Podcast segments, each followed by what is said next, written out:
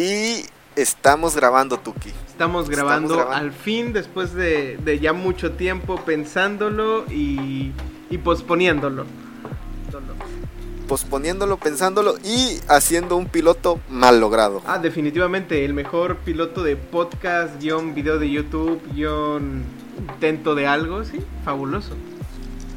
De, hecho, ahorita aquí lo tengo, lo escuché y el audio es una tremenda caca. mal grabación. Sí, sí, es caca. Caca, exactamente. dilo como es, caca. Caca. Pero bueno, hoy un nuevo podcast, un nuevo día. El inicio de algo nuevo, sí, sí, sí. Ya sabemos de qué vamos a hablar. Ya tenemos algo Tenemos un, tema un tema. ¿Y, ¿Y de qué crees que vamos a hablar hoy tú? Pues mira, yo digo que primero debemos comentar que, como ya lo vieron seguramente en el título de esto, este es el primer capítulo de Acá con los Borges. Acá exactamente un podcast que nació de las pláticas familiares que teníamos, bueno, que teníamos antes del COVID. Sí, sí. Aún platicamos, ¿verdad? Y seguimos siendo familia, pero, pero pinche COVID, ¿verdad? Pero con Susana distancia. Obviamente, obviamente. Exactamente. Este, hoy nuestro tema es Star Wars, ¿no? Vamos a hablar de, del precioso cine y una obra maestra que sin lugar a dudas, y lo repito, sin lugar a dudas, marcó generaciones, personas, infancias y vidas. Pero te digo que es lo curioso de Star Wars, que nadie creía en ella, no tenían esperanzas en esa película, ni siquiera el que lo creó tenía esperanzas. Ah, sí, definitivamente, todos decían que al inicio Star Wars era como acá con los Borges, ¿no? podemos hacer la, comparación y, ser exactos. Posiblemente nadie creía en ella y todos decían, vato, ¿por qué? Pero, vato, es de las franquicias más rentables que existen en el mundo tanto que hasta Disney la compró, ¿no? Pero te digo que es lo curioso de que nadie tuviera esperanzas, que el primer capítulo se llama, bueno, el primer capítulo, la primera película se llama The New Hope, no esperanza. Es curioso, ¿no? es una, una referencia chistosa a, decir, pues chingue su madre, vamos, vamos a rifarnos con esto, ¿no? Exactamente. Este, ¿tú sabes cómo fue que se le ocurrió al creador hacer Star Wars? he, visto y he leído que son múltiples inspiraciones, ¿no? Como, como todo lo bueno viene de muchos lugares. Este, me acuerdo que quería homenajear una película al inicio, ¿no? Hacer un tipo remake, algo así. Es que sí, exactamente, él quería hacer un remake de Flash Gordon, de una serie o película, no sé qué sea, de ese tiempo, que era muy famosa, pero no lo dejaron porque no querían un, no eran rentables en ese entonces las películas de, fantasía, de ciencia ficción. Así que él hizo su propia película con referencias a precisamente a esa película y a una película china que no recuerdo el nombre. Una película china japonesa definitivamente. Y, sabes, algo, algo que me gusta o, que siempre que hablo de Star Wars lo menciono, es que te da la sensación o la, la posibilidad de decir, vato, todo inició con un cuate que técnicamente no era nadie y llegó a joder toda la galaxia durante pinches nueve películas. o sea, sí, es el decir, puede que tú no estés creyendo en mí, pero en el futuro puedo ser el dictador más grande del imperio. El que trajo este equilibrio al universo. El que trajo equilibrio y también se chingó a muchos en el camino, sí, siendo, siendo realistas. Este, ¿Tú tienes algún personaje favorito en Star Wars? Sí, sin lugar a dudas, mi, mi personaje favorito de toda la saga es, ha sido y siempre será el señor Han Solo. Nadie mejor que Han Solo para el ejemplo de lo que un hombre puede y debe llegar a ser. No, Han Solo es yo creo que sí es el mejor personaje escrito en la saga. Pero fíjate que en diseño me gustaba mucho Boba Fett. Nada más que no lo supieron aprovechar. No, Boba Fett es definitivamente de los cazarrecompensas más reconocidos. Y cuando piensas en Star Wars o en cazarrecompensas, no dirigirte a Boba Fett es pecado. Pero Boba Fett, este, ¿tú sabías que el, el este, ¿cómo se llama el que hizo Star Wars? George Lucas. George Lucas, ¿cómo se me puede olvidar su nombre? George Lucas este, no sabía que era tan importante Boba Fett para ellos. Hasta Mark Hamill se decepcionó cuando supo que se moría y de esa forma tan mala. Tan absurda, sí. Tan absurda. El cazarrecompensas más grande muriendo de una forma patética, triste y depresiva. ¿sí? Sí, y, tenía un diseño muy cool, la neta. O sea, era como, como, vato, es el diseño. Es el diseño, es lo cómo te venden a, a Boba Fett, el cazarrecompensas más cabrón de todo el mundo. Y, y también la historia que hay detrás, el cómo nace y cómo crece Boba Fett, cómo llega a ser el cazarrecompensa que es. Sí, es, pero eso ya es en las historietas y todo eso, ¿no? En las historietas, en la serie también, la de Star Wars, ah, de Clone Wars, definitivamente. Sí, o sea, era de los personajes clave en esa serie, ¿no? Definitivamente. Pero tú sabes-. ¿Cómo, ¿Cómo eran los primeros bocetos de Star Wars? Mm, El guion, lo primero. expli- Lo primero que crearon, haz de cuenta que los primeros bocetos de Star Wars, en vez de llamarse Skywalker, se iban a llamar Star Killer. Este era Luke Star Killer. O sea, tenía nombre de villano, si te das cuenta, Star Killer. Sí, para empezar era un, un spoiler grandísimo, ¿no? Luke Starkiller, la Star Killer. estrella de la muerte, como que ya sabía de qué va este chiste, ¿no? Y era un este era un veterano de 60 años, un general de 60 años, este Luke, o sea, no iba a ser el jovencito No iba a ser el, conocemos. el joven de 19 años que vive con sus tíos y juega con avioncitos. Y toma leche azul, Ajá. ¿eh? ¿de qué color era? Sí, era azul, ¿no? Toma leche de animales todos extraños. Sí, sí, sí. Pero si te das cuenta, Star Wars seguía, tenía un guion, bueno, dicen que tenía un guion de película que tenía una secuencia muy fácil de, de manejar. Era un joven aprendiz que tenía un gran potencial y que tenía un secreto muy bien arriesgado, el que era Luke. Después tenía al viejito sabio que lo guiaba en la aventura, que era este Obi-Wan Kenobi, la princesa en apuros, la princesa Leia, el personaje sarcástico que solo ve por él mismo pero que al final cambia, Han Solo, y la oscuridad encarnada en un personaje que era este Palpatine y Darth Vader.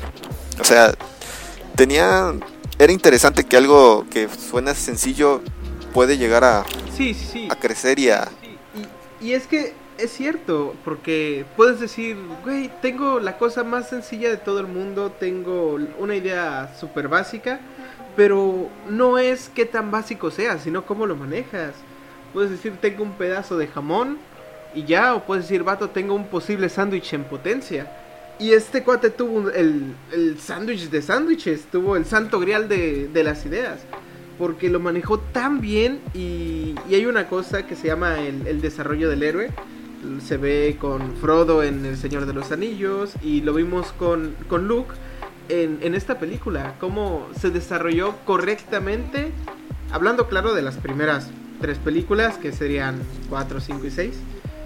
De lo demás es otro Sí, tema. es- sí. es otro tema, sí.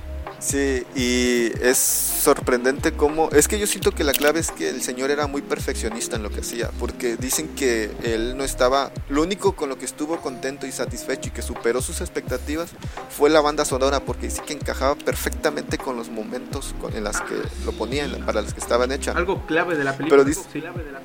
Sí, pero dice que a él no le gustaba ni el diseño de, de los personajes, o sea, no le gustaba cómo los pintaron, cómo los crearon, porque él no se los imaginaba así. Imagínate ser esa persona de maquillaje para estar maquillando a alguien. Que llegue tu jefe y te diga, esa chingadera que es, yo no la quiero. Ah, la madre.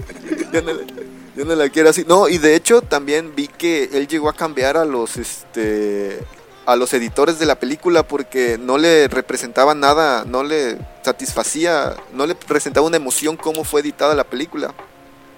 Sea, imagínate. Y es, es- Y puso a su esposa. es que saber cómo contar una historia. Y deja tú, sea tu esposa, sea tu, tu pareja, tu hija, güey. Si, si no te gusta cómo está llevando lo que hoy en día, lo que puede considerarse tu, tu anhelo, tu sueño, pues el que sigue, ¿no? Vamos a seguir trabajando en esto. Y, y de hecho algo muy, muy chido y que todo, todo fan de Star Wars sabe es cómo revolucionó el mundo de los efectos especiales. Hablando ya de cosas técnicas, el cómo manejó su película para que se viera tan bien con revolucionó. tan poco, ¿verdad? Sí, Con- y con tan poco, haciendo estrategias tan básicas, fue una revolución total de cómo se ocupan los efectos especiales en el cine. Definitivamente Star Wars marcó un antes y un después en muchas cosas, pero en algo en lo que de verdad se le reconoce es en cómo manejó los efectos especiales. No, y de hecho dicen que hasta con una papa y un zapato ocupó para unas, los asteroides, ¿no? Donde claro. O sea, demostró que con cualquier cosa, y, y vuelvo a lo que te digo, de lo más básico, juntó algo fenomenal e hizo una obra majestuosa que todos vamos a recordar sí o sí. Este, ¿Cuál es tu capítulo favorito de, de Star Wars? Star Wars. Depende. O tu película favorita, es- tu película favorita. Estamos hablando en general De todas. De todas. Todas, todas. Ajá, no lo, puedes escoger a... Yo tengo bien clara la mía. Es que mira, es, es difícil y te voy a decir por qué. Conocí Star Wars con las precuelas. La primera que vi fue la, la 1, la amenaza fantasma. Pero la que de La de verdad. Anakin niño. Sí, claro. Pero la que de verdad me marcó fue el episodio 3. Y porque tiene todo lo que esperas. Tiene batallas con sables de luz. Tiene el cómo nace Darth Vader de verdad. El momento en el que dice, ¿sabes qué? Abandono el lado de la luz y me uno al lado oscuro y nace Darth Vader. Y tiene una buena culminación y tiene una buena historia. Pero cuando vi las películas como debían verse, 4, 5 y 6, el episodio 4 es asombroso y el episodio 6 también me, me fascinó, definitivamente. Así que No, el- si te digo una, sería el episodio 6. Sería el episodio 6. Episodio 6. No, pues, sinceramente, el, el 4 tiene una de las frases más, más míticas de todas, la de Luke, yo soy tu padre. Sí. sí. Y es la, la por la que todos conocemos Star Wars, es le han hecho parodia a los Simpson, muchas caricaturas han ocupado ese fragmento para hacer parodias y es, Sí, sí, sí, es, lo, fantástico. lo más reconocido que ha tenido Star Wars. Bueno, entre las muchas cosas es la frase. La frase mítica. frase, sí. ah. Tú sabías, este, bueno, a mí mi película favorita, entre comillas, bueno, sí, mi película favorita de todos es la de Rock One, Uh, de las que acaba de salir. Sí. Es que, aunque no salga ningún Jedi, por así decirlo, pero es algo que, que te mete mucho a la guerra, que ahí sí vives la guerra como, como, como debería de vivírsela. No es como, como las de Skywalker, que eran, son más como de aventura que de guerra. Aquí sí se Sí, ah, van y se mueren todos. Claro, a- a- en esa película dejas de lado toda la, la ilusión de lo que te dice ser un Jedi, la ilusión de lo que te dicen, güey, estoy salvando a la galaxia junto al elegido, y, y lo olvidas todo eso y dices, cabrón, estoy en la guerra, estoy haciendo algo útil por, por salvarlos a todos, pero yo no tengo ningún power up y no soy, no soy un Skywalker, soy un simple mortal queriendo ayudar, ¿no? O, o no soy un Palpatine. Exacto.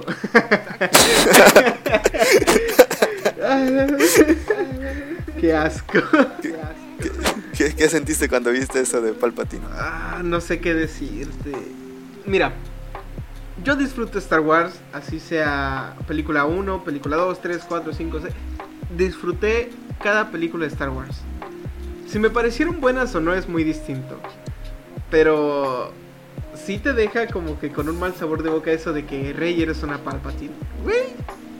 Ah, Es que yo siento que en la, en la primera ya lo estaban manejando como que Rey era Skywalker, era una hija de Luke o era hija de Leia.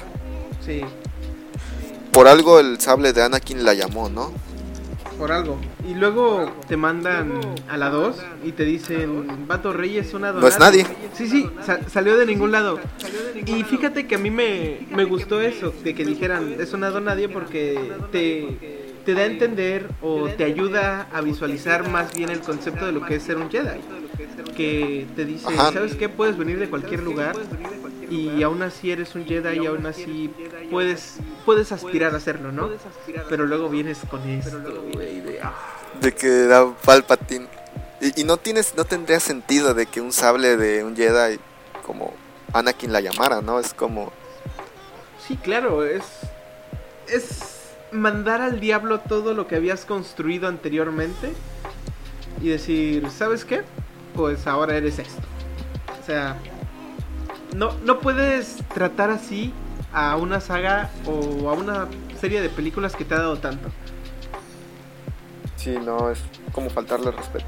Pero tú sabías, bueno, tú, si no fuera Han Solo humano, como lo pintan, ¿cómo pensarías que fuera? ¿Cómo te lo, si fuera de otra, de otra raza, por así decirlo? Han Solo, si no fuera, bueno, si no se viera como Han Solo, dices que la, la esencia se mantiene igual y todo eso.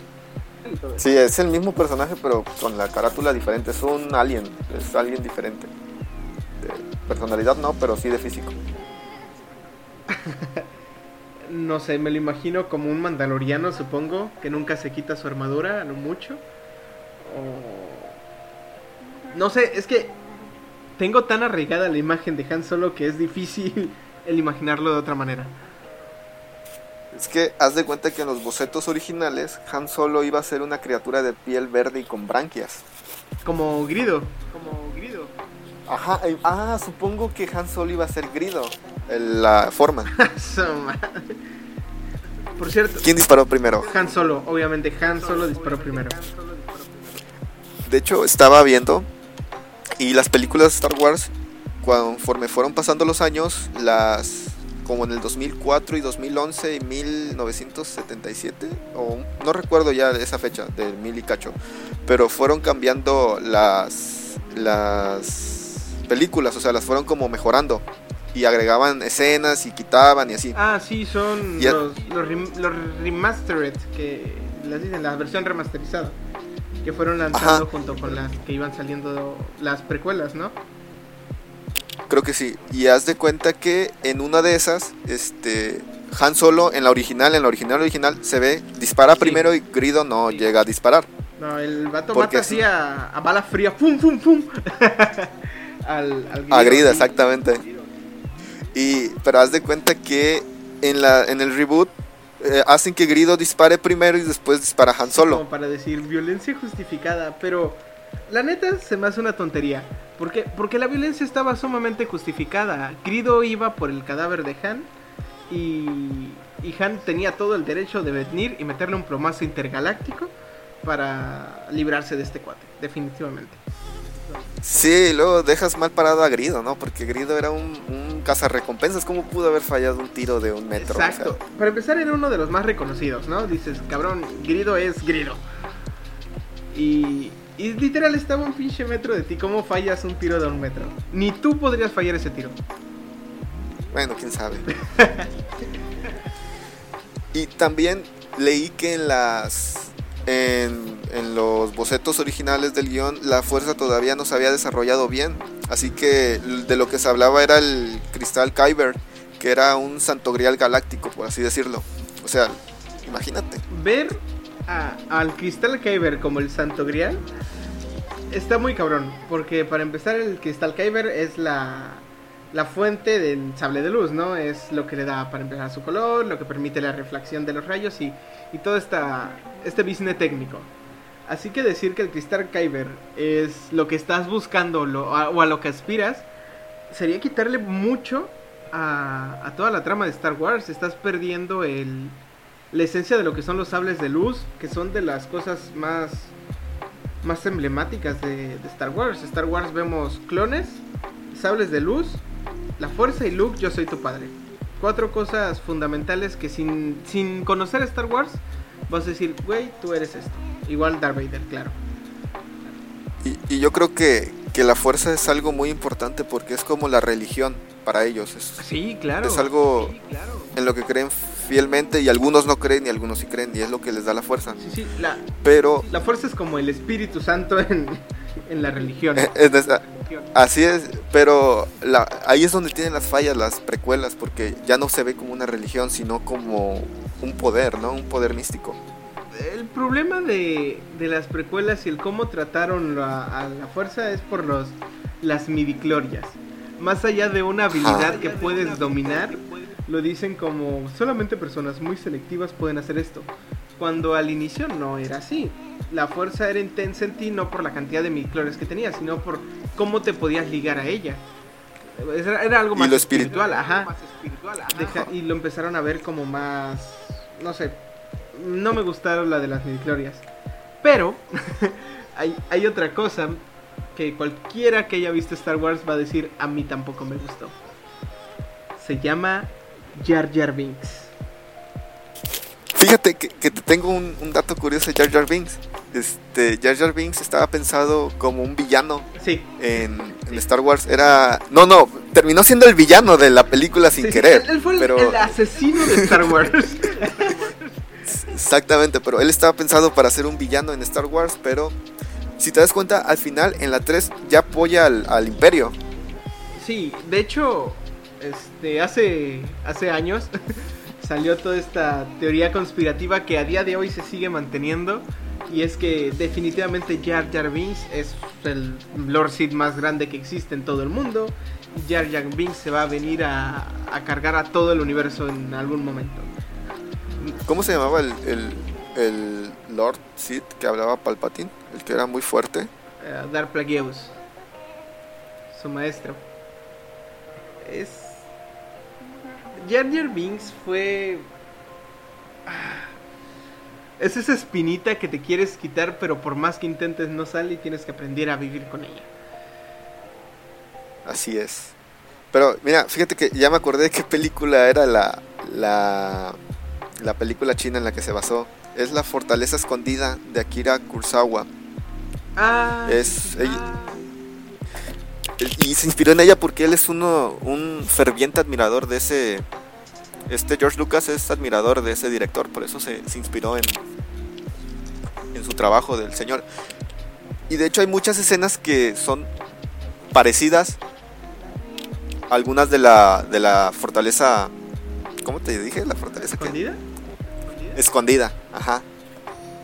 Te digo aquí ocupó de varios. También Citripio creo que es ampliado el, el diseño. Es que eso es lo chido, porque te dice que sin ser 100% el, la mente maestra y sin innovar, sin crear desde cero tantas cosas, estás innovando. Igual habías dicho de Flash Gordon, obviamente es la, la ciudad flotante, pero te, te enseña que aunque ya existe una base, tú puedes moldearlo para crear algo completamente nuevo, ser original sin tener que, que crear desde cero. Claro, es, es, es simplemente ponerle tu esencia. De hecho, las, las imágenes icónicas que vemos al principio, que te cuentan la historia de Star Wars, en una galaxia muy lejana, son esas letras salían en los seriales, en los reversos de los seriales de Flash Gordon también. O sea, era muy fan de Flash Gordon por lo que veo. Claro, Eh, son, son inspiraciones, pero sin embargo son, son cosas que también toma y mejora. Dice, esto es bueno, vamos a hacerlo excelente. Y, eso es lo que cuenta, o sea... mm, Y tener el cast ideal también. Claro, el- las elecciones que haces para quién va a protagonizar lo que tú esperas es súper importante. ¿Tú, tú cómo te imaginas que llegó a, a escoger a estos actores? ¿De qué estamos hablando? ¿De las precuelas? Las De, de las, de las principales, de las primeritas. 4, 5 y 6. ¿Cómo crees que los llegó a escoger? Porque ninguno era un actor reconocido cuando, cuando salió Star Wars. Mm, supongo yo que fueron a una audición y que dijeron, pues actúas chido y te pareces a lo que yo quiero, te quedas. No, no soy actor, no, no puedo decirte así se hacen las llamadas, así que supongo que fue una audición. Obviamente sí sabía una audición y todo, pero lo que quería George Lucas es que no los interpretara actores conocidos. Lo que pasó con Harrison Ford fue algo muy muy peculiar porque él este a él no se le permitió audicionar, audicionar, perdón, porque él ya había salido en una película y este, pero él podía ir a calificar cómo lo hacían en las escenas, los que iban a actuar. Pero como no no le terminó pareciendo ninguno, este no le, pare- no le terminó pareciendo. Incluso este, fueron a audicionar muchos actores medio famosillos de esa época, como Kurt Russell y Stallone. Eh, Sylvester Stallone también fue, intentó ser este Han Solo, imagínate. Te voy a partir tu madre, Darth Vader. Güey, no. Eh, Es que imagínate, es como este. ¿cómo se llama? Charlie Sheen también quería ser Marty McFly en Volver al Futuro, pero no se quedó. Qué horror. Es que imagínate, yo no veo a, a, este vato como Han Solo, a este... este Sylvester Stallone como Han Solo definitivamente no. No. No, no puedes bueno, tanto al personaje. bueno, el chiste es que al final este se quedó este Hans, este ¿cómo se llama? Harrison Ford, porque este, como no encontró a ninguno que le pareciera, le dijo este George Lucas, pues quédate, y él era carpintero en ese entonces. Era su, su mayor fuerte de ingresos. Me estás diciendo que mi modelo a seguir de Star Wars, para empezar, iba a ser verde, con branquias, y luego no iba a ser el señor Harrison Ford. No, iba a ser alguien totalmente random, sin expresión. bueno, ah. y haz de cuenta, ¿cómo crees que llegó Mark Hamill a la... ¿Cómo llegó? A la audición. coche, supongo. Exactamente, llegó en coche. Pero ¿cómo crees que se le ocurrió ir a la, a la audición? Necesitaba dinero y dijo, de aquí soy. Cuéntanos esta historia majestuosa. No, y está cool porque no recuerdo el nombre, pero la persona que interpretó a Freddy Krueger se los dijo, oye, no ves a este a audicionar para para esta película que se llama Star Wars. Y fue, imagínate, se quedó, pero se lo recomendó Freddy Krueger en pocas palabras. lo vi en una pesadilla, güey. Ándale. Y el título original de Star Wars, o sea, en el libreto que leyó él, era Las aventuras de Luke Star Killer, tomada del diario de los Wills, saga número uno, La guerra de las galaxias. Iba a estar muy cabrón poner eso todo en la pantalla del cine, güey. Sí, no. no. O sea, y aparte es como. Se escucha muy feo, ¿no? No se escucha atrayente. Se escucha aburrido iba a ser un horror escribir la saga de las aventuras de Luke Skywalker mientras se iban saliendo las letritas. De Star Killer. Sí, Star Killer, cierto, que qué spoiler más grande. y mira, Harry Fisher, la princesa Leia que todos conocemos, ella es hija de un cantante y de una actriz. Ajá. Y haz de cuenta que ella, la única condición que le pusieron fue bajar 5 kilos y, se, y era actriz. Y era la princesa Leia. ¿Bajando 5 kilos? Así es. Nada más le dijeron. La, neta, yo hubiera perdido el papel. Ah, no, lo valía. No lo valía. Era mucho esfuerzo, ¿verdad? De hecho, también a Chris Pratt, ¿no? Le dijeron que se pusiera mamado para, para Star Lord. Star Lord. La neta, aunque hubiera estado gordo Star Lord, yo con gusto ah, iba a ver la pinche película. Nada, es que sí le quedaba muy chido a ese vato el personaje. pero es otro tema que tocaremos. Otro tema que les más adelante. más adelante. Adelante, exactamente. Por decir, el, el que interpretó a Chewbacca, este fue muy muy raro porque fue interpretado por Peter Matthew. Él era un auxiliar de enfermería, de enfermería, imagínate. Era un auxiliar de enfermera. Pedazo de actuación la de Chewbacca. Esa línea tan épica donde dice. me, llega al alma. ¿Quieres saber en qué se inspiró el, actor para personificar a su. a su. a, su. A su personaje. ¿Cómo se llama? A su personaje. Se, se inspiró en el perro de George Lucas, que se llama Indiana, porque él hacía de copiloto cuando George Lucas manejaba su carro. el perro es Chewbacca. Me agrada. y para empezar se llama Indiana. Otra referencia Indiana. a Harrison Ford, obviamente. Pero lo curioso es que ahí todavía no existía Indiana Jones. Señor. ¿O ya?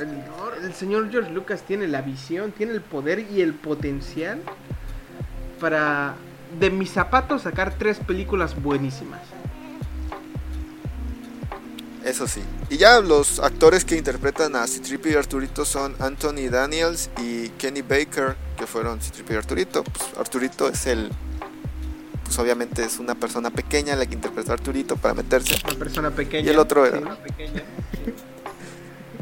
De hecho, esa saga como que le gustaban mucho las personas pequeñas, porque hay muchas de ellas en, En la película, sí, claro. Tenemos a los Ewoks, para empezar, que son un chingo. Tenemos a R2D2, Arturito para, para mis compatriotas. Los mexas. para los mexas. R2D2 para los raros. Exactamente. ¿Y tú sabías que la cola de Java también fue manejada por un enano? ¿Qué? sí, es que haz de cuenta que Java es un títere. Y bueno, un títere es mucho decir. Es un. Sí, es como un títere. Un mojón de títere. Ándale. Y haz de cuenta que dos personas se encargaban de los dos brazos y de la lengua. Una persona pequeña de la cola. Después, por este, por control remoto se encargaban de las expresiones y demás. O sea, eran como cinco personas interactuando y más el que le daba la voz de. Todo para el señor mojón que que iba a matar y a congelar en carbonita al Harrison Ford. Exactamente, o sea, es, es curioso. Y también, tú, si te dijera que te puedes ir a hospedar a la casa de Luke Skywalker, ¿lo harías? Si me dices que sí, me voy ahorita mismo. Es que la casa donde vive con sus tíos en el desierto, bueno, ¿cómo se llamaba el planeta? En Tatooine. Este, en realidad es un hotel City Drees en, en Massachusetts, creo. Bam, Bambata, Massachusetts. Algo así. Pero es un hotel en Estados Unidos. Algo así. es un hotel en Estados Unidos. Ok, ya sé a dónde voy a pasar mi cuarentena. No me molesta. Si Luke pudo sobrevivir ahí durante 19 años, yo también. Y vivió muchos años porque pero yo nunca entendí cómo fue que Luke llegó a. Ah, sí, se lo lleva este. ¿Quién se lo lleva? ¿A Luke y a Leia? ¿A dónde? Ya ves que cuando lo separan, uno se queda con Luke y otro se queda con Leia. Luke se queda bajo la tutela de Obi-Wan. Obi-Wan se los lleva con sus tíos en Tatooine. Eh, y ahí es donde, pues donde crece, con sus tíos. Hasta que quedan incinerados. Muy fabuloso, por cierto. Y Leia queda a cargo del general Organa. Eh, y pues en la película dicen que Organa nunca había tenido hijos y querían uno, así que pues me la quedo, ¿no? Y fue así como llegó ella a formar parte de, bueno, no de la República, sino del Senado Galáctico. Y pues Luke se quedó en el rancho, cuidando vacas. vacas que dan... Prácticamente. Y, vendiendo y comprando droides con gente tramposa. Ay, comprando droides piratas, droides chinos. Piratas robados. Sí, sí. Droides chinos y robados. Básicamente lo que te venden en Tepito, pero intergaláctico. Mira, básicamente esta Leia se fue a vivir a, a Monterrey, ¿cómo se llama la zona rica? San Pedro, Y Luke Skywalker se quedó en Tepito. claro, es... Básicamente fue eso. Esa es la historia de Star Wars, señoras y señores. Si nunca lo habían visto, Star Wars es la morra de Monterrey y el vato de Tepito. Así es. Este, ¿tú qué piensas de la entrega de medallas al final de, las películas? Injusticia. Para serte honesto, pudieron dejar sin medalla a Han Solo. Pudieron dejar a Han Solo, ¿por qué? Porque el vato llegó ya hasta el final. Se, le, dio colito y dijo, no manches, van ganando, pues nos regresamos. Y ya. Lo, lo quiero, lo adoro, pero pues llegó hacia el final a Luke. Pudieron haberle no dado su medalla porque ya era mucho reconocimiento. Ah, tú eres su hijo, no manches. ¿para qué quieres una medalla? Ya todos te conocen. Pero el que se rifó los trancazos, toda la película, toda la película, el que se rifó los trancazos chidos, ¿quién fue? Fue Chubaca y no le dan una medalla. Vato, para mí es un insulto. Pero dice el actor que hay mucha controversia de que no le dieron su medalla, pero dice que su personaje tiene la última palabra en la saga. Y es muy cierto, la saga se acaba, bueno, esa parte de la saga se acaba con Chewbacca haciendo el... Imagínate. Es que hay una teoría que tal vez muchos no saben, pero Chewbacca es, es la representación de la fuerza. Por eso no ha muerto y por eso nunca muere. Chewbacca es, es la fuerza me la acabo de inventar. Si ya existía, me la estoy robando, supongo. Pero yo puedo asegurar que Chewbacca es la fuerza. No, es un- una gran franquicia, ¿sabes? Una gran franquicia. De las más rentables. De hecho, al inicio, este, como las personas no creían en, en la saga, como tú dices, le dijeron a George Lucas, ¿sabes qué? Va. Pero tus regalías se quedan al mínimo por las ventas de, de taquilla. Y si quieres todo lo que vayas a vender de mercancía y es tu problema, pues te lo quedas tú. De hecho, con la mercancía, Sí, sí, se este, chingó a taquilla. Y en mercancía es de las cosas más rentables del mundo. Invertir en Star Wars es invertir seguro. este, de hecho, haz de cuenta que como no se le tenía tanta fe a la, a la saga, este, la industria juguetera, no recuerdo cómo se llamaba, creo que fue Kenen, Kenny, algo así, no recuerdo bien, este, que se encargaba de distribuir los juguetes, fue la única que se rifó en hacer juguetes de Star Wars en ese entonces. Hizo muy poquitos, de muy poquitos y muy poquita variedad. Sí, por eso son Entonces, tan, cuando- tan ahorita.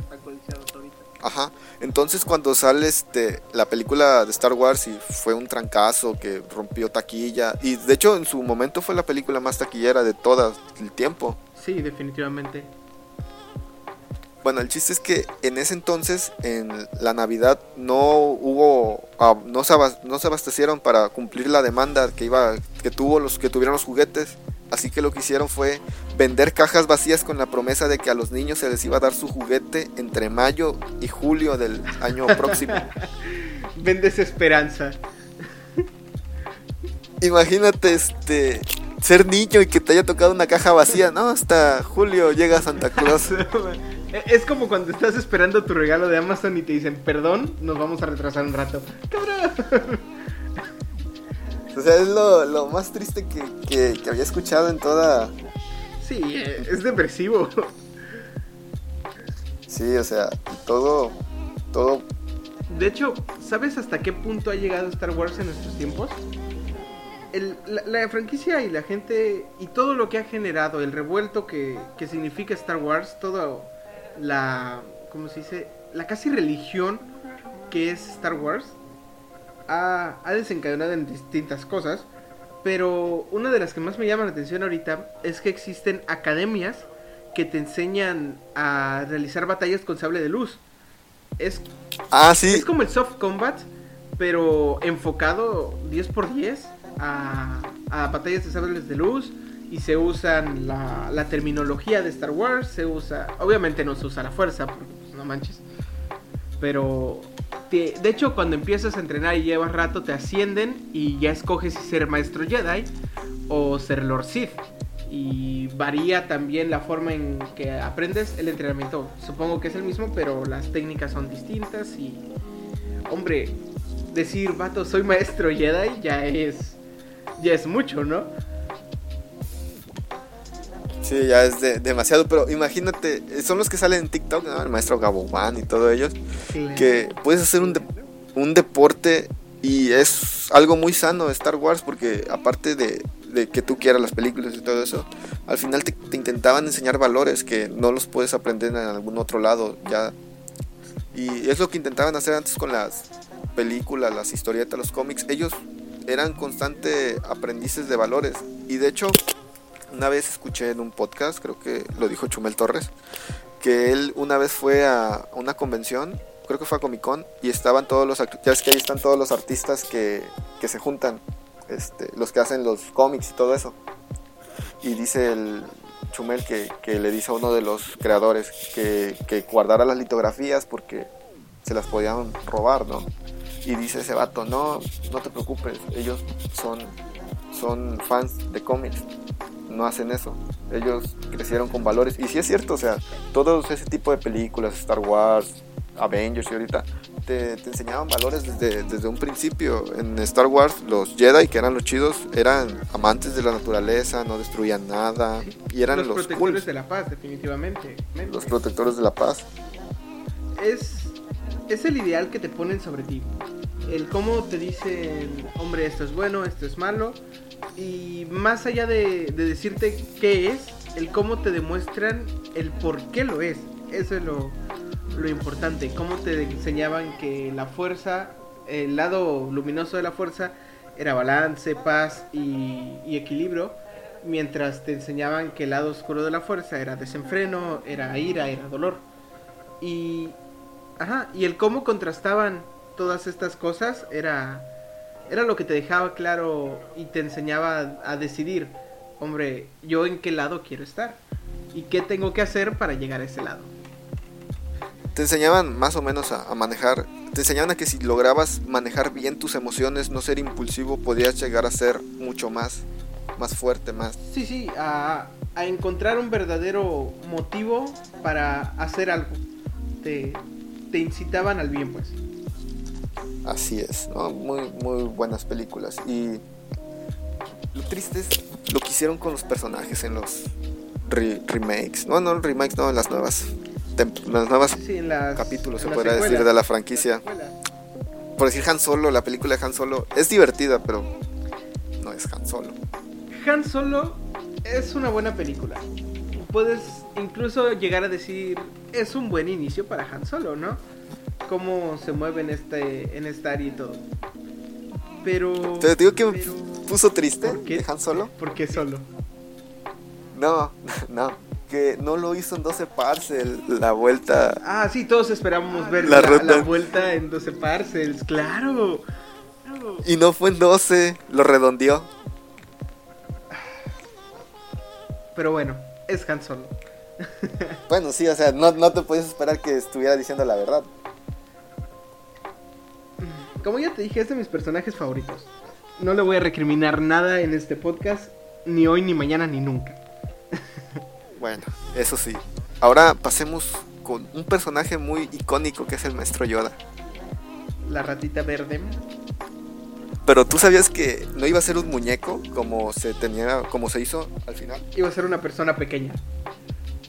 No, yo creo que hubiera estado mejor que hubiese sido una persona pequeña. De hecho, Yoda iba a ser un este un simio, lo iba a interpretar un chango, pero el chango nunca siempre se quitaba la máscara y así, así que decidieron ocupar el títere y le hablaron a los al que había hecho los mopeds, le hablaron para que interpretara la marioneta, pero no pudo porque estaba enfermo o algo así, o tenía trabajo, no recuerdo bien.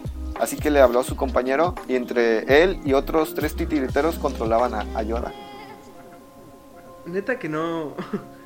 No concibo la idea de que un chango interprete al maestro Yoda. Así es, es, es raro, ¿no? Es, no te lo esperas.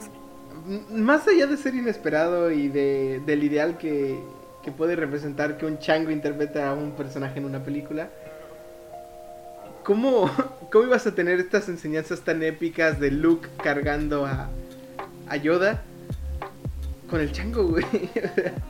Sí, o sea, era- iba a ser raro, ¿no? Lo iba a estar despiojando, lo iba a estar- Sí, va a estar muy, muy raro.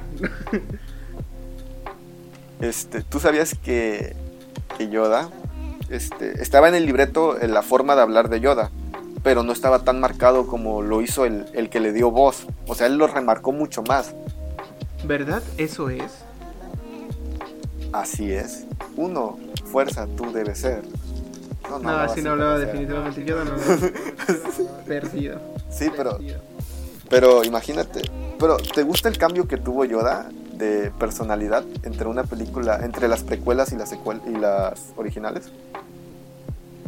Mm, más allá de gustarme o no, lo encuentro justificable. Porque en las precuelas entiendes que el maestro Yoda es de las personas más cabronas con un dominio de la fuerza y una comprensión de la fuerza este, más grande que existen en la galaxia, de los maestros Jedi mejor preparados, por así decirlo. Y entiendes el porqué de su situación. Dices, es de los mejores, de los mejores maestros Jedi que existen y esta actitud seria, reflexiva y, de, poco impulsiva, pues se entiende. Pero cuando se va al exilio, algo, algo cambia. Y supongo que es justificable por la época en la que se grabó el episodio 4. Eh, era muy común tener algo a lo... una historia a lo mago de Oz, donde el sujeto bobo terminaba siendo el, el mero mero, ¿no? Sí, el más Sí, fuerte. claro. Y al final Yoda demostró eso. Soy, soy un sabio. Supongo que la, la enseñanza era que una, una persona sabia viene de donde sea. Y se ve como sea y actúa como sea. No, no juzgues tan repentinamente. De hecho, la cara de Yoda está inspirada en Albert Einstein y en la persona que lo creó. Se tiene fragmentos, este, rasgos de la persona que lo creó y Albert Einstein. Para demostrar sabiduría. Nunca había, había relacionado a Yoda con Albert Einstein. Supongo que porque soy una persona normal. Pero sí, ahora que lo mencionas, tal vez sí. Y a todo esto, ¿te gustó el final que le dieron a la, a la saga por el momento? Porque creo que van a seguir sacando películas o algo. He estado viendo que los rumores sobre un reinicio, que van a cancelar todas las secuelas y esas cosas. Pero mira, no las veo, no veo muy rentable el cancelarlo. Y definitivamente no, no lo veo conveniente y no creo que vaya a arreglar algo. Los actores ya posiblemente ya no vayan a firmar contrato para reinterpretar. Luego, ¿cómo vas a, a borrar todo y justificar lo de Carrie Fisher? No, no está. Y no sé, no me gustó, pero no lo di. Como te dije, yo soy fan y lo disfruté. Así vengan mil haters a decir, vato, es que Star Wars murió, es que Star Wars es caca y cosas así yo las disfruté, a mí me gustaron, pero no estoy feliz con el final que le dieron, definitivamente no. Pero tiene un final muy nostálgico, ¿no? Te, en el final, en la batalla final donde están en... ¿En qué parte están? Bueno, en el lugar donde había muchos hits. Este, y está peleando, están peleando y ya no hay nadie que lo salve. Y llega este Landa. Lando. Con el Lando. Ah, llega Lando con el halcón milenario y toda la banda. Es como cuando llega Han Solo que no quería pelear y llega y los ayuda. Sí, te, te trae muchos recuerdos. El episodio está lleno de, nostalgia a más no poder. También con las voces que escucha Rey. Con su. Sí, o sea. Es, fenomenal. Fenomenal. De todas las frases que dijeron esas voces, ¿cuál fue la que más te gustó? Únete a la fuerza. Únete a la fuerza.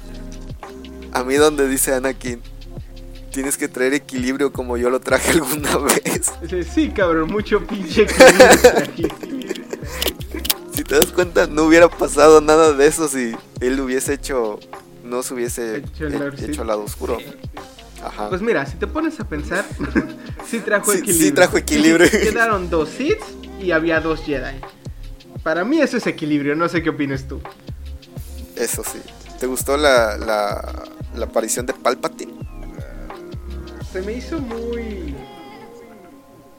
Que no le explican, que nada más te lo echan para... Sí, simplemente te dicen, existe por esto, esto, y ya no preguntes más. ¿Has leído los cómics? Algunos, algunos. dicen que, bueno, yo por lo que llegué a leer o investigar, es de que Rey es hija de Palpatine, pero de un clon de Palpatine.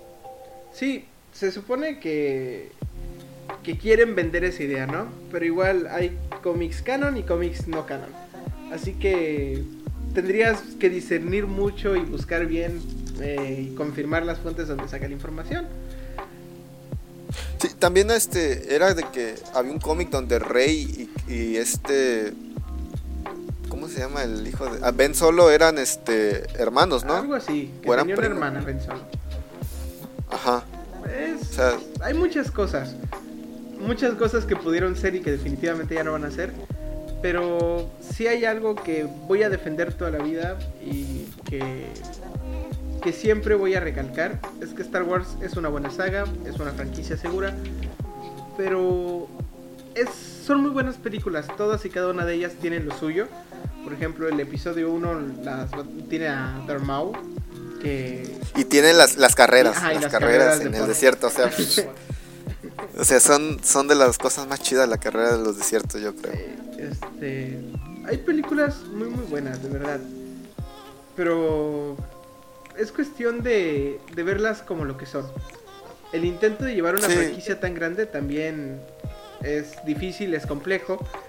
Y no puedes esperar que múltiples directores con visiones distintas se adhieran a lo tuyo.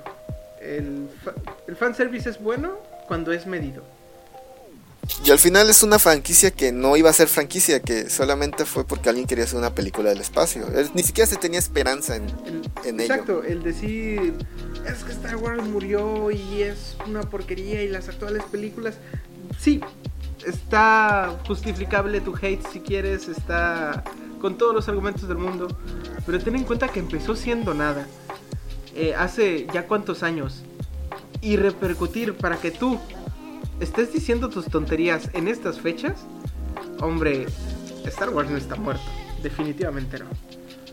Y sigue siendo, bueno, o sea, empezó siendo nada y qué bueno que se hizo algo muy, muy chido, ¿sabes? Claro, creció como, como debe crecer. Y tiene muchos fanáticos alrededor del mundo. Yo creo que es algo muy universal de que si vas a algún lado y dices Star Wars, no les guste o no les guste, lo conocen. La, gente va a reconocer Star Wars. O incluso, aunque nunca hayan visto Star Wars, te va a decir, güey, yo nunca he visto Star Wars. Pero saben de él. Es, esa es la idea. Es como cuando dices coca. Tú puedes decir, pato, yo nunca he tomado la coca. Pero aún así la conoces y sabes que es Coca-Cola y cosas así. es conocimiento general. Sí, nunca viste la imagen de que unas personas le estaban rezando a Darth Maul en una iglesia satánica o algo así. Por el poder del lado oscuro.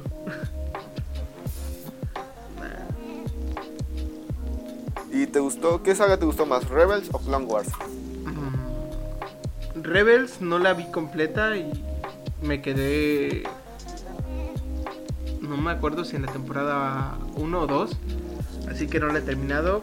Y Clone Wars definitivamente me, me encantó y me fascinó y la empecé a ver cuando la pasaban en la televisión. Pero hay una que está olvidada, supongo yo. Es que no he encontrado la, la serie. Era también Clone Wars, pero estaba dibujada, animada, no en 3D, sino en 2D. Y, la he estado buscando y no la encuentro, pero esa también era buenísima. Contaba el proceso de, de cómo Anakin dejaba de ser Padawan y cosas así. Estuvo muy chido. No, esa no, no me acuerdo de ella. Me acuerdo mucho de Clone Wars y cómo empezó con la película de, de Ahsoka y de Anakin que van con el hijo de Jabba. Ah, por el hijo de Jabba que está secuestrado.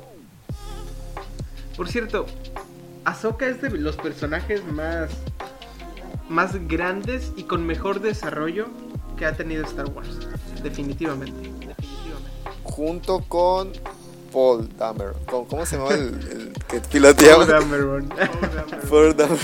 Ellos dos están al mismo nivel, claro. Chale, está bien desaprovechado ese personaje. Yo creo que intentaron hacer otro Han Solo, pero no le salió. Ese va era gay y andaba con el negro. Quieras o no. No, pero tenía morra, ¿no? Tenía una que era cazadora, que no sirve de mucho en su romance. ah, pues lo dice Franco Escamilla, ¿no? En un este. En un stand-up. Creo que sí. Ajá, en un stand-up. No, sí, este. Java era como un mafioso, ¿no? Sí, era el, el gangster de gangsters. Por cierto, ahorita ah, quiero aclarar que no somos expertos ni de cine, ni en expertos en Star Wars, ni ni expertos en cómo hacer un podcast, como pueden ver todos ahorita. Todos los que vayan a escuchar, sí. Solo somos dos vatos que platicamos en la noche y dijimos, hay que grabarlo, no, no estamos perdiendo nada en, grabar esto y... Y está chido, y podemos hacerlo, ¿por qué no? Así es, es. Sí, es cuarentena, o sea, no creo que haya muchas cosas que... Que hacer más allá de un podcast. Sí, y, y, tampoco vamos a hablar únicamente de Star Wars a lo largo de, de lo que dure todo este podcast. Hay, hay muchos temas que queremos tocar, pero como ya mencionamos, todos conocen Star Wars, así que hay más posibilidad de que la gente lo vea. Y Star Wars es un tema chido que disfrutamos los dos, o sea, no, no, hemos, no somos tan clavados, pero hemos visto todas las películas que han salido, eh, las caricaturas. Yo vi Clone Wars de niño, tú también. Claro. O sea, teníamos juguetes de Star Wars. Tenemos algunos. Ah, yo tenía, yo ya no tengo, pero tenemos camisetas de Star Wars. Funcos de Star Wars, papá. Tengo un Han Solo que me regalaron. Buenísimo. Ah, Han Solo es chido. Han Solo es chido. Pero sí. ¿Cuál nave te gustaba, te gustaba más de Star Wars?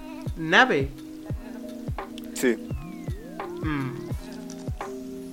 Mira, el halcón milenario definitivamente es la mejor nave y la más emblemática de todo Star Wars. Y la más Y rápida. la más rápida. Sin embargo, sería muy cliché decir que el halcón milenario. Mentiría, claro, pero sería cliché. Entonces, cualquier destructor imperial puede y va a ser bienvenido en mi casa. Un destructor imperial es asombroso. A mí me gusta mucho la nave de, de Boba Fett. Uh. Más porque como que se acostaban para poder empezar a pilotearla. Era, era como las motos, pero en nave. E- Era rara, ¿no? Era tenía su chiste y ahí tenía toda su banda, ¿no? A todos sus este a todos Sus sus sus maleantes. Sí, de hecho, uno de los trajes que ocupa uno de los bandidos de Boba Fett es reutilizado de otra película. Eh, Creo que es Viaje al espacio la película, no recuerdo. Se utilizó en una serie y en una película. Otra cosa. Star Wars y Star Trek. ¿Pueden convivir o, o son mutuamente excluyentes? Si te gusta Star Wars, no te debe de gustar Star Trek. ¿Qué opinas? No sé, yo nunca he visto Star Trek. Sí, creo que sí vi una. con- es la del señor Spock, ¿no? Sí, y eso. claro. Pero, no sé, no, no me atrapó. No hay sables. Yo, yo soy fan de, de ambas franquicias. Obviamente me inclino más por una que por la otra. Adivinen cuál. Pero ambas las veo como muy buenas franquicias, muy bien desarrolladas. Y eso sí, Star Trek tiene un, un club de seguidores, un séquito enorme y, y casi tan tóxico como el de Star Wars. Sí, es, es malo eso, la toxicidad. No sean tóxicos, chavos. Mira, pero mira, hablando del halcón milenario precisamente, ¿te gusta el diseño que tiene? Es raro, ¿no? Sí, pero es buenísimo. Pero según hay, no es oficial, pero dicen que George Lucas se, se inspiró en una hamburguesa con una aceituna, ¿no? Sí, sí, sí había leído de eso. Pero haz de cuenta que tuvo que rediseñar el, el halcón milenario porque ya había una nave parecida al halcón milenario en otra saga. En 1957 creo que se llama la película, la saga, no recuerdo bien.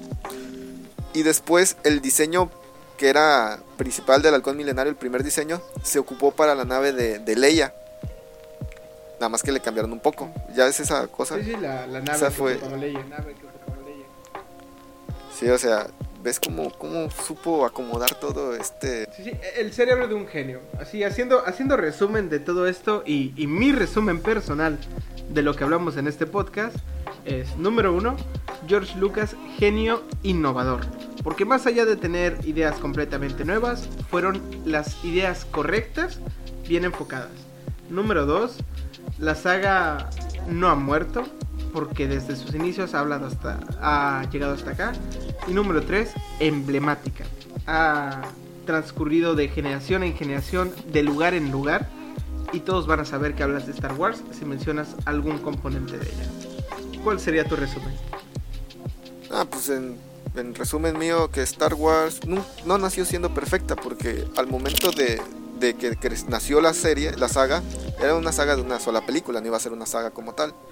Y se ve que hay diversos errores en, la, en las películas de que no iba a ser una saga, como cuando se besan Luke y Leia, cuando después te dicen que son hermanos, o sea. Ahí se ve claramente que no estaba pensado este ser una... Tiene errores de continuidad, como todo. Pero sí, son, son películas que obviamente van a jalar taquilla, que todo el mundo queremos ver más y que han decepcionado, han gustado en algunas cosas, pero en pocas palabras es una gran franquicia que ha, que ha enamorado a muchas generaciones. Y que, y que seguirá siéndolo definitivamente. Por algo la compró Disney. Por algo la compró Disney definitivamente, claro. Mira, el último así dato curioso que te quiero dar, así es conforme al, a la banda sonora. Perfección. Pura. Haz de ¿Sabes cómo llegó esa persona a interpretar la, A la banda la sonora? banda sonora, ¿cómo? A dirigirla. Haz de cuenta que este Steven Spielberg había grabado la película de Tiburón. Ajá. Entonces, este John William, este O sea, este Steven Spielberg le recomendó a este. Ah, es que se me va mucho el nombre del vato que hizo Star Wars. A Lucas. A George Lucas. le, le recomendó a este este, John Williams, que fue el creador de la banda sonora de Star Wars, y la interpretó junto con la orquesta de Nueva York. O sea, tenía, aunque no se tenía este, pensado una gran película, tenía cosas top. O sea, le metió, le invirtió a lo que iba a hacer, lo quería hacer bien hecho. Y es, yo creo que eso fue la clave, ¿no? Claro, lo, él fijó lo que quería y lo siguió. Sí, y haz de cuenta que el vato ese que hizo la, la banda sonora fue su tercer Grammy después de eso y Star Wars arrasó con los Oscars en ese año. Te digo, hablar de Star Wars es hablar de éxito. De éxito puro, así es. Y bueno, para recordarles, nosotros somos acá con los Borges, yo soy Eric. Y yo soy Tonicho. Y este fue el primer capítulo. Primer capítulo, todo cuatrapeado. Conforme vayan pasado el tiempo, vamos a ir mejorando. Recuerden suscribirse. ¿O no? Vamos a seguir igual de así. Pero se pueden suscribir al, a la cuenta de, de aquí, de acá con los Borges en YouTube. Y nos pueden escuchar en Spotify y en iPodcast. Y en todos los demás donde nos dejen colarnos. Así es. Y que sepamos cómo subirnos. Bueno, por mi parte es todo. Tonicho, ¿algo que decir? Por mi parte es todo y yo creo que el siguiente capítulo va a venir muy grunge. Va a venir muy, muy grunge. Muy grunge. Bueno. Sí. Ok, hasta luego. Que tengan buena Chao. tarde. Ah, esperen. Antes de despedirme quisiera mencionar que en caso de que les guste la tecnología, eh, tengo un podcast secundario que se llama el podcast de Eric Borges, donde toco distintos temas relacionados a la tecnología, computación, programación, etcétera, etcétera, etcétera. Si quieren, vayan a verlo y si no quieren, igual, vayan, véanlo. Ahora sí, chao.